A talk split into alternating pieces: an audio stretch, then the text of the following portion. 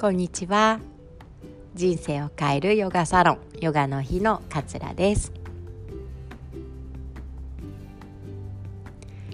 え私はヨガのインストラクターをしているんですけれどもヨガのレッスンの前によく、えー、人と比べないでくださいっていうようなお話をします。えというのも周りの人とねグループレッスンだと何名か一緒に受けていただくので周りの人と比べてしまうとあの人は何でこんなに綺麗にポーズがとってるので私はできないんだろうとかあの人は前屈で手がぺったり床につくのに私は全然できないっていうふうに思ってしまったりとか人と比べるとね自分のこうできてないところばっかりついつい目にいってしまうんですよね。でヨガでは自分の内側自分自身の心と体にこう真剣にこう向き合ってもらいたいなっていうふうに思っているので是非周りの人は気にしないでくださいっていうふうに伝えています。で自分自身との比較昨日よりかちょっと腕が伸ばせるようになったなとか今日はちょっといつもより呼吸が浅いなどうしてだろうあ寝不足だったからかなとかっていうふうに自分自身の体と対話することによって、えー、今日のね健康の状態っていうのが分かるようになってくるのでできればねこう人と比較しないでくださいねっていうようなお話をよくしています。えー、そんな私なんですけれどもめちゃくちゃ人と比べてたことがあったんですよね。しかも我が子に対して。で私の子供もうすぐ4歳になるんですけれどもつい最近ねやっとおむつが外れたんです。でパンツデビューをしたんですけれどもなんか私の中で勝手に3歳になったらあのおむつなんて勝手に外れるだろうぐらいに思っていたんです。だから3歳になってね彼女の意思も特に聞かずにトイレトレーニングを始めたんですけれどもめちゃくちゃ失敗するんです。何度も何度もお漏らしをして、えー、洗濯を私はして 床を拭いてって勝手にもう失敗ばかりに絶望してイライラしてしまったりとかっていうのを繰り返しちゃったんですね。でそうしたところ娘はトイレを我慢するようになってしまいました。あのね小さい体で8時間とか我慢されちゃったりとかしてもう逆に私が耐えられなくなって勝手に私がトイレトレーニングを始めたのにもうやっぱりやめるって言って私がやめてしまったんですね。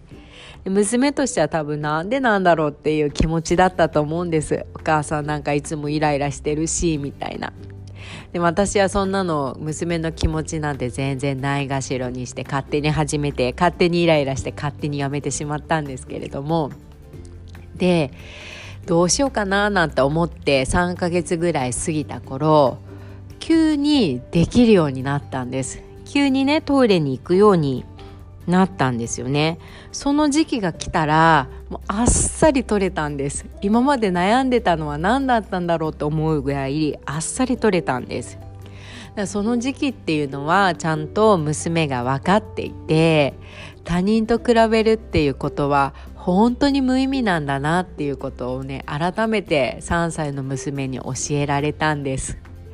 娘の気持ちをちゃんと信じて娘がやりたいって思った時にやるべきだったなってすごく反省をしました。なのでね是非こう他人と比べる他人との物差しっていうのは、えー、やめていきたいなっていうふうに私も改めてその時感じました。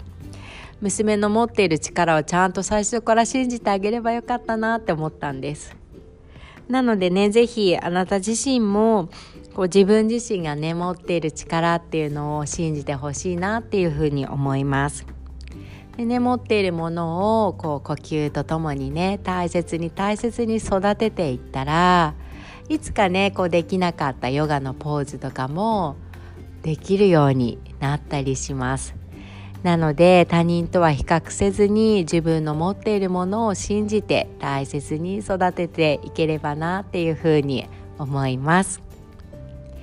えこんなね私の未熟な 私ですがが、えー、やっているヨガの日では、ええっと、教室でのレッスンもやっているんですけれども、えー、遠方の方とかねまだコロナが気になるわという方には Zoom オンラインプレミアムという完全オンラインの、えー、コースもご用意しております。それにはもちろんこういうレッスンもやってますし、えー、日頃お話ししているダイエットのお話とか食生活のお話とか、えー、あとはねあのより実践的なお腹の脂肪を減らすにはどうすればいいですかとかっていうようなレッスンとかもやっています。もしね気になる方はヨガの日のホームページかもしくは LINE でねお問い合わせをいただければと思います。では今日はこの辺りでおしまいにしたいと思います今日も聞いてくださってありがとうございましたぜひぜひ素敵な午後をお過ごしくださいさようなら。